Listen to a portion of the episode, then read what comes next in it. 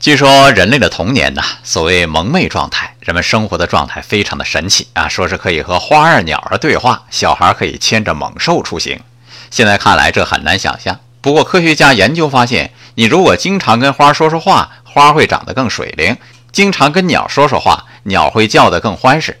准妈妈经常跟肚子里的孩子说说话，孩子会更聪明、更健康。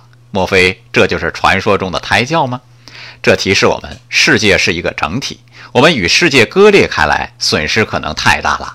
不要说和花鸟对话啊，更不能理解一些印第安土著居然可以用意念感应来传递信息。我们可能损失了太多的能力。当有了手机，我们可以听到千里之外的声音，却听不见花开的声音。当一个人和世界割裂了太久，他要试着和世界连接起来，就像一个孩子迷了路，他要回家。爱生活，高能量。